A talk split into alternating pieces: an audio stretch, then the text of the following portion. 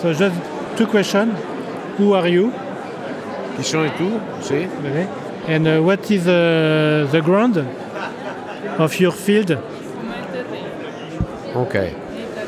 And where, where are you from? Allora, io sono Carlo Venturini e mi ritengo un contadino.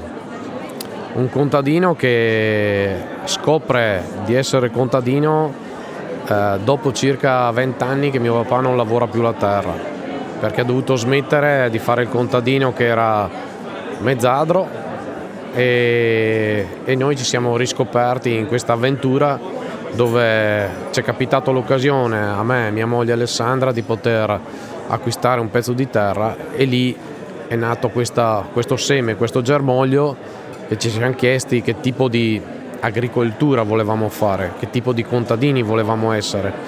Prima di tutto per i nostri figli, ma anche per, per noi, no?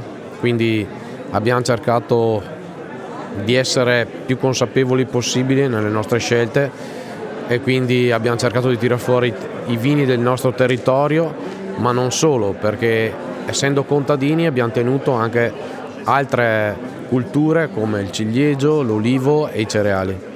Quindi quando guardo eh, il mio lavoro parlo di essere contadino prima di tutto. Prima di essere un vinaiolo sono un contadino, sono uno che coltiva la terra e gli piace andare in campagna a coltivare la terra. Io sono così. Grazie. Prego. What you waiting for? It's time for you to get have in store.